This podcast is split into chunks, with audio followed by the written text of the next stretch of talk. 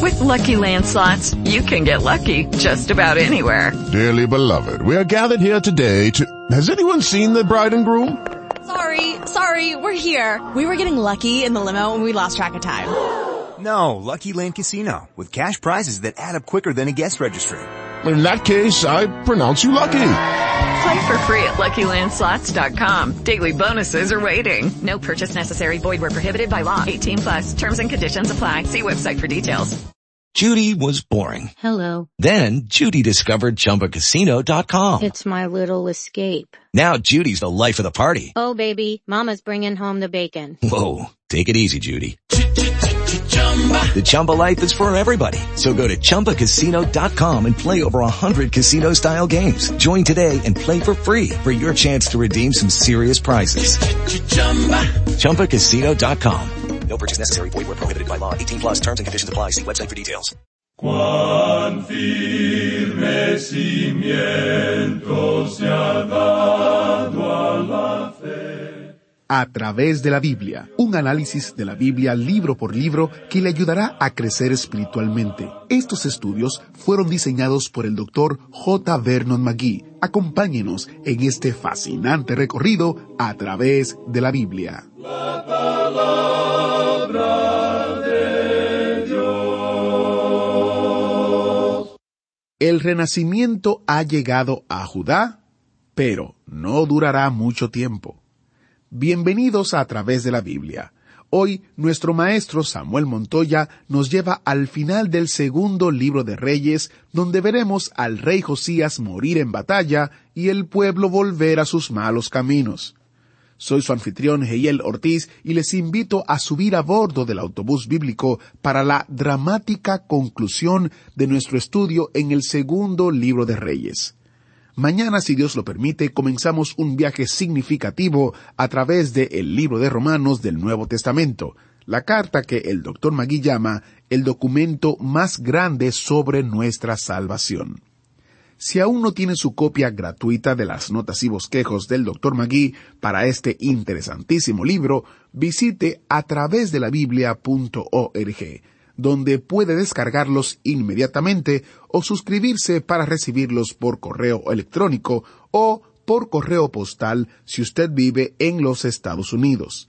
Mientras se prepara, oramos al Señor. Padre Celestial, Gracias por la oportunidad que tenemos de pasar este tiempo contigo. Oramos por aquellos que nos escuchan y que eligen la fe a pesar de sus temores de persecución. Fortaléceles. Protégeles mientras caminan contigo en el día de hoy. En el nombre de Jesús oramos. Amén. Ahora iniciamos nuestro recorrido bíblico de hoy con las enseñanzas del Dr. Magui en la inconfundible voz de nuestro hermano Samuel Montoya. Continuamos nuestro estudio del capítulo 23 del segundo libro de Reyes, considerando la muerte de Josías. Leamos los versículos 26 al 28 de este capítulo 23 del segundo libro de los Reyes. Con todo eso, Jehová no desistió del ardor con que su gran ira se había encendido contra Judá por todas las provocaciones con que Manasés le había irritado. Y dijo Jehová, también quitaré de mi presencia a Judá, como quité a Israel, y desecharé a esta ciudad que había escogido, a Jerusalén, y a la casa de la cual había yo dicho, mi nombre estará allí. Los demás hechos de Josías y todo lo que hizo, ¿no está todo escrito en el libro de las crónicas de los reyes de Judá? Ahora Faraón Necao subió para ayudar al rey de Asiria a luchar contra Nabopolazar, rey de Babilonia. Josías y sus fuerzas entraron en esa lucha, lo cual no les correspondía hacer y esto resultó en un desastre. Avancemos leyendo ahora los versículos 29 y 30. En aquellos días, Faraón Necao, rey de Egipto, subió contra el rey de Asiria al río Éufrates, y salió contra él el rey Josías. Pero aquel, así que le vio, lo mató en Megiddo, y sus siervos lo pusieron en un carro, y lo trajeron muerto de Megiddo a Jerusalén, y lo sepultaron en su sepulcro. Entonces el pueblo de la tierra tomó a Joacás, hijo de Josías, y lo ungieron y lo pusieron por rey en lugar de su padre. Ahora Josías debió haberse quedado en casa. Josías era un gran hombre de Dios, pero aquí actuó de una manera insensata. Entró en una batalla en que no le correspondía entrar, y esto le trajo como consecuencia la muerte. Ahora, cuando mataron a Josías, sus siervos trajeron su cuerpo a Jerusalén y lo sepultaron en su sepulcro. Y coronaron como nuevo rey a su hijo Joacás. Prosigamos ahora leyendo los versículos 31 al 33. De veintitrés años era Joacás cuando comenzó a reinar, y reinó tres meses en Jerusalén. El nombre de su madre fue Amutal, hija de Jeremías, de Libna. Y él hizo lo malo ante los ojos de Jehová, conforme a todas las cosas que sus padres habían hecho, y lo puso preso Faraón Necao en Ribla, en la provincia de Amat, para que no reinase en Jerusalén, e impuso sobre la tierra una multa de cien talentos de plata y no de oro. Es de esperarse que Joacás siguiera los pasos justos de su padre, pero no fue así. Joacás fue un rey malvado. El hecho es que no permaneció en el trono sino por un espacio de solamente tres meses. Continuemos entonces leyendo los versículos treinta y cuatro al treinta y siete. Entonces Faraón Necao puso por rey a Eliakim, hijo de Josías, en lugar de Josías su padre, y le cambió el nombre por el de Joacim, y tomó a Joacás y lo llevó a Egipto, y murió allí. Y Joacim pagó a Faraón la plata y el oro, mas hizo avaluar la tierra para dar el dinero conforme al mandamiento de Faraón, sacando la plata y el oro del pueblo de la tierra, de cada uno según la estimación de su hacienda, para darlo a Faraón Necao. De veinticinco años era Joacim cuando comenzó a reinar, y once años reinó en Jerusalén. El nombre de su madre fue Sebuda, hija de Pedaías, de Ruma, e hizo lo malo ante los ojos de Jehová, conforme a todas las cosas que sus padres habían hecho. Es decir, que Faraón Necao destronó al hijo de Josías y puso en su lugar a Joacim, otro de los hijos de Josías. Joacim reinó por once años, pero también fue un rey malo. Joacás fue malvado, pero Joacim fue aún peor. Veremos ahora el ascenso de otra potencia mundial. El gran poder de Babilonia se está presentando en el oriente, en el río Éufrates. Babilonia le está quitando el puesto a Siria. El hecho es que Babilonia había vencido a Siria. Babilonia también vencerá a Egipto y se constituirá así en la primera gran potencia mundial. El libro de Daniel nos dará más información en cuanto a este tema. Y es aquí donde debemos leer también el libro de Jeremías. Jeremías fue el profeta que vivió durante esta época, y fue él quien llamó a los habitantes de Judá de nuevo a Dios, y les amonestó que si no se volvían a Dios, serían llevados cautivos a Babilonia.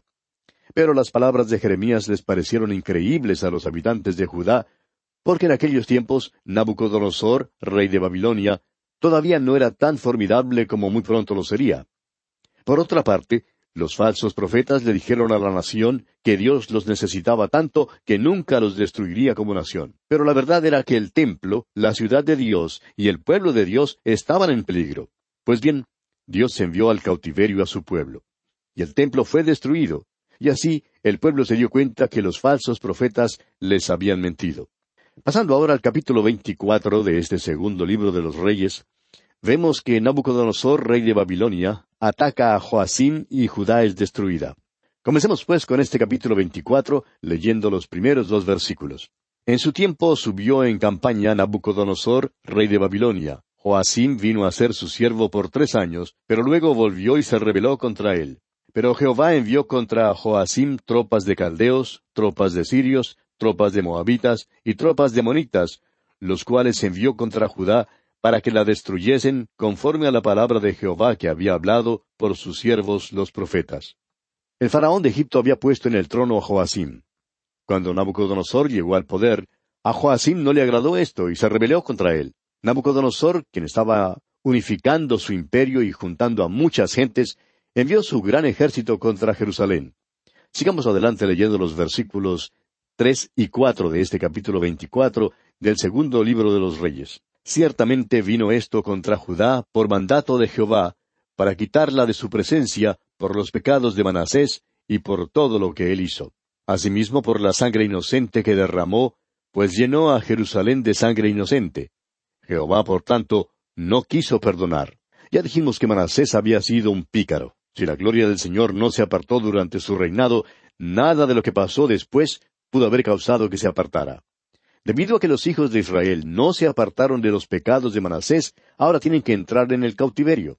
Se dice que Dios perdona todo y cualquier pecado. Y si usted, amigo oyente, viene a Él, podemos asegurarle que Él le perdonará su pecado, no importa cuál sea. Cristo murió por todo pecado que el hombre haya cometido o pueda cometer. Pero el pecado no es perdonado sino hasta cuando usted le pide perdón. Él es el único que le puede salvar. Él es el único que puede perdonar su pecado porque Él murió por usted y pagó la pena por esos pecados. Solo Él es el camino, la verdad y la vida. Leamos los versículos cinco hasta el nueve de este capítulo veinticuatro del segundo libro de los Reyes. Los demás hechos de Joacim y todo lo que hizo no está escrito en el libro de las crónicas de los reyes de Judá, y durmió Joacim con sus padres, y reinó en su lugar Joaquín su hijo, y nunca más el rey de Egipto salió de su tierra, porque el rey de Babilonia le tomó todo lo que era suyo desde el río de Egipto hasta el río Éufrates. De dieciocho años era Joaquín cuando comenzó a reinar, y reinó en Jerusalén tres meses, y el nombre de su madre fue Neusta, hija de Elnatán de Jerusalén. E hizo lo malo ante los ojos de Jehová, conforme a todas las cosas que había hecho su padre. Joaquín murió y Joaquín llegó entonces a ser el nuevo rey. Y vemos aquí que el rey de Egipto no salió más de su tierra. Dice aquí que el rey de Babilonia tomó toda la tierra desde el río de Egipto hasta el río Éufrates. Esa es la misma tierra que Dios había prometido en pacto eterno a Abraham y a aquellos que le seguían. ¿Por qué gobernaba entonces esta tierra el rey de Babilonia en lugar del pueblo de Israel? Bueno, porque Israel había pecado contra Dios. Los israelitas se habían apartado de él. No podían ocupar la tierra en esa condición pecaminosa. Avancemos algo más leyendo los versículos diez hasta el doce. En aquel tiempo subieron contra Jerusalén los siervos de Nabucodonosor, rey de Babilonia, y la ciudad fue sitiada. Vino también Nabucodonosor, rey de Babilonia, contra la ciudad, cuando sus siervos la tenían sitiada. Entonces salió Joaquín, rey de Judá, al rey de Babilonia, él y su madre, sus siervos, sus príncipes y sus oficiales, y lo prendió el rey de Babilonia en el octavo año de su reinado. El rey y todos los nobles son entonces llevados en el primer grupo que fue al cautiverio. Esto ocurrió alrededor del año 605 antes de Cristo. Sigamos adelante leyendo ahora los versículos 13 al 16. Y sacó de allí todos los tesoros de la casa de Jehová y los tesoros de la casa real, y rompió en pedazos todos los utensilios de oro que había hecho Salomón, rey de Israel, en la casa de Jehová, como Jehová había dicho, y llevó en cautiverio a toda Jerusalén, a todos los príncipes y a todos los hombres valientes, hasta diez mil cautivos, y a todos los artesanos y herreros. No quedó nadie excepto los pobres del pueblo de la tierra. Asimismo llevó cautivos a Babilonia a Joaquín, a la madre del rey, a las mujeres del rey, a sus oficiales y a los poderosos de la tierra. Cautivos los llevó de Jerusalén a Babilonia. A todos los hombres de guerra, que fueron siete mil, y a los artesanos y herreros, que fueron mil, y a todos los valientes para hacer la guerra, llevó cautivos el rey de Babilonia. Como usted ve, amigo oyente, esta es una historia triste y sórdida. Tenemos luego otro cambio de rey. Leamos los versículos 17 al 19. Y el rey de Babilonia puso por rey en lugar de Joaquín a Matanías su tío, y le cambió el nombre por el de Sedequías. De veintiún años era Sedequías cuando comenzó a reinar, y reinó en Jerusalén once años, el nombre de su madre fue Amutal, hija de Jeremías de Limna. E hizo lo malo ante los ojos de Jehová, conforme a todo lo que había hecho Joacim. Sedequías era tío de Joaquín. Ahora él no mejoró la línea de los reyes de ninguna manera. Es de esperarse que el cautiverio le hiciera volverse cuerdo, pero no fue así. Las dificultades, amigo oyente, harán una de estas dos cosas por el individuo. O bien le enternecerán, o bien le endurecerán o le acercarán a Dios o le ahuyentarán de él. Nunca le es posible a uno ser el mismo después de conocer la aflicción y el sufrimiento. El mismo sol que derrite el hielo endurece la arcilla. Leamos ahora el versículo veinte de este capítulo veinticuatro del segundo libro de los Reyes. Vino pues la ira de Jehová contra Jerusalén y Judá hasta que los echó de su presencia, y Sedequías se rebeló contra el rey de Babilonia. Una vez más, los falsos profetas, Dijeron, mirad, Dios está con nosotros. Pero Dios no estaba con Israel en este tiempo. Amigo oyente, debemos tener sumo cuidado en cuanto a esto. Hay quienes dicen que hacen ciertas cosas porque saben que es la voluntad de Dios que las hagan, y que Dios les ha revelado a ellos en alguna forma especial que tal o cual cosa que están haciendo es según su voluntad. Y siguen adelante haciendo lo que ellos mismos quieren hacer y no la voluntad de Dios. Los falsos profetas en Israel dijeron, Dios está con nosotros, pero Dios no estaba con ellos. Yo quiero asegurarme de que Dios esté conmigo, tanto como de que yo esté con Él. La voluntad mía no es siempre la voluntad de Dios. No sé cuál sea la voluntad de Dios en cuanto a mi futuro. Pero quiero que usted sepa esto, amigo oyente, y es que estoy en las manos de mi Dios y tengo que aceptar su voluntad sea cual sea. Me someto a ella. Debemos, pues, tener mucho cuidado en cuanto a la propaganda de los falsos profetas. Y llegamos así al último capítulo de este segundo libro de los Reyes, el capítulo veinticinco. En este capítulo, Nabucodonosor ataca a Jerusalén, la destruye y lleva cautivo al pueblo. Leamos los primeros seis versículos de este capítulo veinticinco del segundo libro de los Reyes. Aconteció a los nueve años de su reinado, en el mes décimo, a los diez días del mes, que Nabucodonosor, rey de Babilonia, vino con todo su ejército contra Jerusalén y la sitió y levantó torres contra ella alrededor. Y estuvo la ciudad sitiada hasta el año undécimo del rey Sedequías. A los nueve días del cuarto mes prevaleció el hambre en la ciudad, hasta que no hubo pan para el pueblo de la tierra. Abierta ya una brecha en el muro de la ciudad, huyeron de noche todos los hombres de guerra por el camino de la puerta que estaba entre los dos muros, junto a los huertos del rey, estando los caldeos alrededor de la ciudad. Y el rey se fue por el camino del Arabá. Y el ejército de los caldeos siguió al rey y lo apresó en las llanuras de Jericó, habiendo sido dispersado todo su ejército. Preso pues el rey, le trajeron al rey de Babilonia en Ribla, y pronunciaron contra él sentencia. Nabucodonosor atacó a Jerusalén porque Sedequías se había rebelado y violado su juramento de obediencia. Ahora el sitio duró un año, cinco meses y veintinueve días. El pueblo se debilitó debido al hambre y por fin la ciudad cayó. Sedequías fue llevado a Ribla, donde lo juzgaron como rebelde.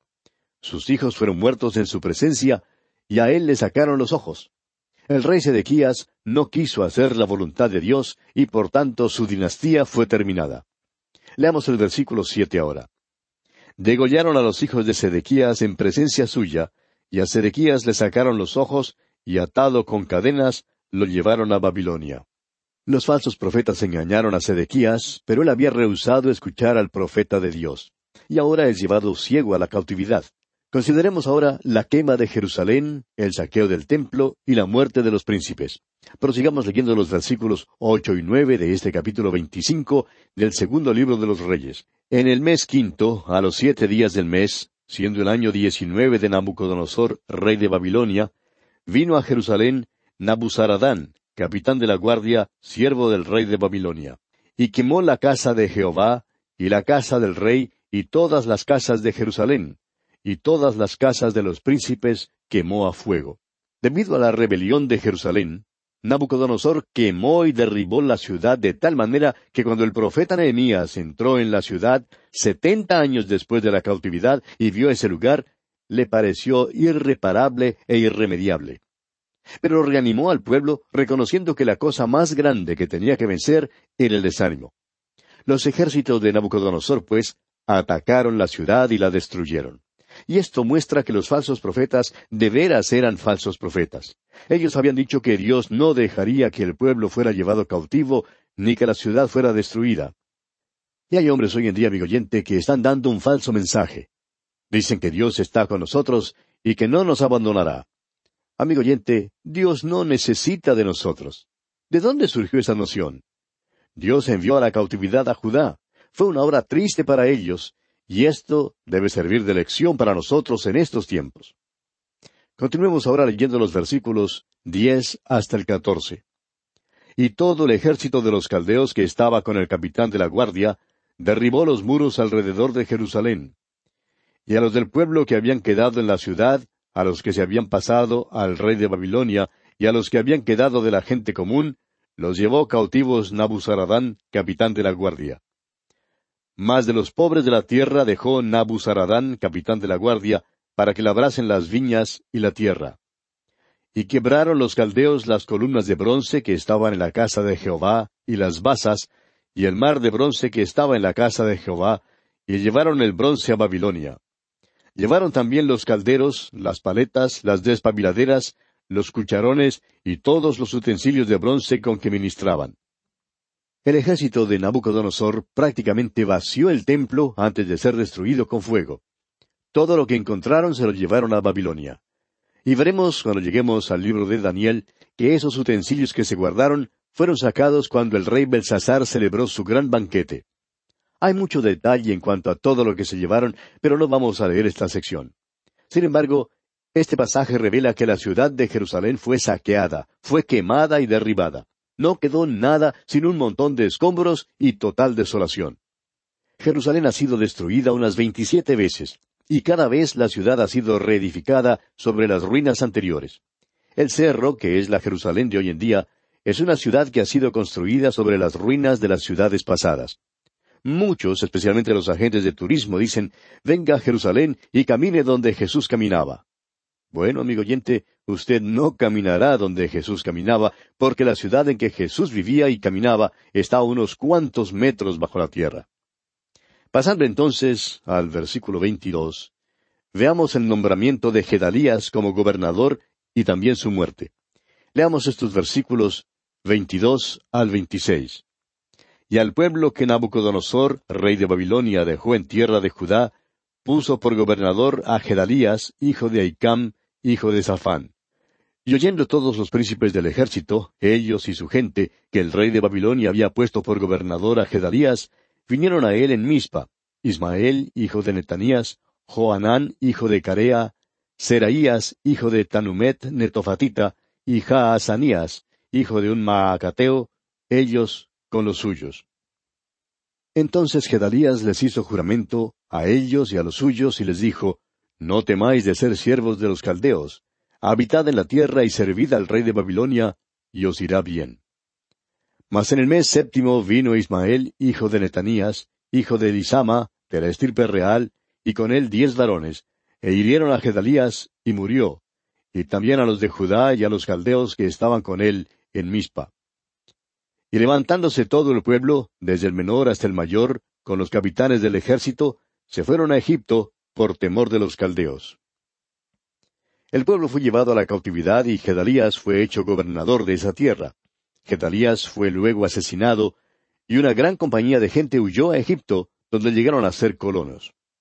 Ahora, si solo hubieran escuchado a Jeremías, no se habrían encontrado en esa condición tan triste. Cuando este grupo huyó a Egipto, se llevó consigo a Jeremías, aunque él no se fue de buena gana. Y tenemos por último en este capítulo la liberación de Joaquín, rey de Judá, de la cárcel. Leamos los versículos 27 hasta el 30 de este capítulo 25 del segundo libro de los Reyes. Aconteció a los treinta y siete años del cautiverio de Joaquín, rey de Judá, en el mes duodécimo, a los veintisiete días del mes, que Evil Merodac, rey de Babilonia, en el primer año de su reinado, libertó a Joaquín, rey de Judá, sacándolo de la cárcel. Y le habló con benevolencia y puso su trono más alto que los tronos de los reyes que estaban con él en Babilonia. Y le cambió los vestidos de prisionero, y comió siempre delante de él todos los días de su vida. Y diariamente le fue dada su comida de parte del rey, de continuo, todos los días de su vida. Así como Gedalías fue un gobernador que sirvió como instrumento a otro, Joaquín también fue un rey súbdito en una corte extranjera. Sin embargo, fue una buena señal que Evil Merodac libertara de la cárcel al rey de Judá, pusiera su trono más alto que los tronos de los otros reyes, comiera con él y le diera una pensión para el resto de su vida. Ahora, siendo que Joaquín fue tratado de esta manera, hubo un vislumbre de esperanza para la restauración de la nación a su tierra prometida. Y bien, amigo oyente, concluimos aquí nuestro estudio de este capítulo 25, y con él concluye también nuestro estudio del segundo libro de los Reyes. Dios mediante, en nuestro próximo programa, dejaremos el Antiguo Testamento y nos dirigiremos al Nuevo Testamento para comenzar nuestro estudio de la epístola del apóstol San Pablo a los romanos. Al despedirnos por hoy, confiamos que usted volverá a escucharnos. Mientras tanto, deseamos para usted las ricas bendiciones del Señor. ¿Fue de ayuda para usted el estudio de hoy? ¿Desea enviarnos algún comentario de lo que ha estado escuchando? Entonces escríbanos, no espere más. Nuestro correo electrónico es atv@transmundial.org. atv@transmundial.org. Si desea recibir las notas y bosquejos de lo que estamos estudiando, suscríbase gratis en nuestra página en internet a través de la Biblia barra notas a través de la biblia.org barra notas.